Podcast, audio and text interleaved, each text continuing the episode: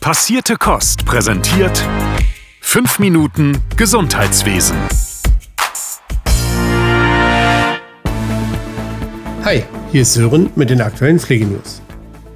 Wir starten mit einer kleinen Erinnerung an alle.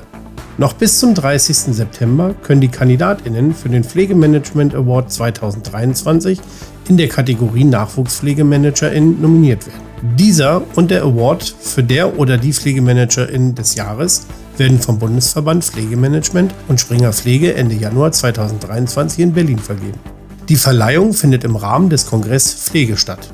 Den Link zur Nominierung findet ihr wie immer in den Show Notes.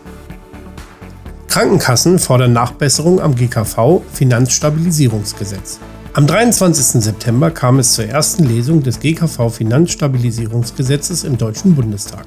Vorab gab es einen Appell der Verbände der Krankenkassen in Form einer Pressemitteilung. Sie riefen die Abgeordneten zu mehr Solidarität mit den BeitragszahlerInnen der gesetzlichen Krankenversicherung auf.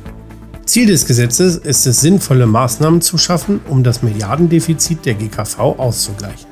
In der Mitteilung heißt es, die Maßnahmen seien inkonsequent und widersprüchlich und zudem unfair verteilt. Zum einen müssen die BeitragszahlerInnen mit einer Beitragserhöhung von 0,3% rechnen, während zum anderen milliardenschwere Entlastungspakete beschlossen werden, um die Menschen während der Energie- und Inflationskrise zu unterstützen. Durch die Beitragserhöhung sollen rund 11 Milliarden von 17 Milliarden Euro gedeckt werden, also nur durch die Versicherten und ArbeitgeberInnen. Die Krankenkassenverbände appellieren an die Regierung, andere Maßnahmen zu finden, wie zum Beispiel die Senkung der Mehrwertsteuer auf Arzneimittel. Die abschließenden Worte der Pressemitteilung sind sehr passend gewählt. Die sozialen Sicherheitssysteme sorgen für einen gesellschaftlichen Zusammenhalt und für soziale Sicherheit im Land. Sorgen Sie dafür, dass auch die Finanzierung solidarisch gesichert bleibt. Nicht nur die Krankenkassen sind unzufrieden mit dem GKV-Finanzstabilisierungsgesetz, sondern auch die Ärzteschaft. Konkret geht es um die extrabudgetäre Honorierung von Neupatienten die sogenannte Neupatientenregelung, welche die Bundesregierung mit dem neuen Gesetz ab Januar 2023 abschaffen will. Schon seit zwei Wochen kritisieren Vertreter der Ärzteschaft die Sparpläne. Es werde zu einer schlechteren Versorgung von Patienten kommen und Wartezeiten würden länger werden, heißt es.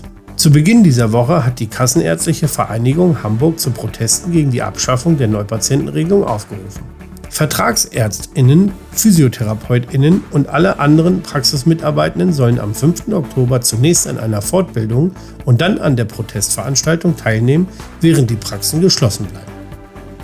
Der Deutsche Berufsverband für Pflegeberufe, kurz DBFK, hat den Bundesverband der Kommunikatoren Award 2022 gewonnen und wir sagen herzlichen Glückwunsch. Der Preis wurde in der Kategorie Smart Budget gewonnen für die Impfaufklärungskampagne Watzel Weekly. Der DBFK hatte bereits Ende 2020 mit einem Webinar zum Thema Impfung für Pflegekräfte in Zusammenarbeit mit Carsten Watzel, Professor für Immunologie, gestartet. Daraus wurde dann schließlich Watzel Weekly, eine wöchentliche Aufklärungskampagne auf Social Media mit Erklärvideos. Die Aufklärungsarbeit stieß auf positives Feedback und es wurden bis zu 71.000 Aufrufe auf YouTube erreicht. Und das mit einem Gesamtbudget von weniger als 2000 Euro.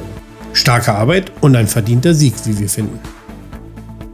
Schon vor zwei Wochen berichteten wir über Diskussionen zum Thema einrichtungsbezogene Impfpflicht. Jetzt liegt uns hierzu eine Stellungnahme des Bundesverbands Pflegemanagement vor.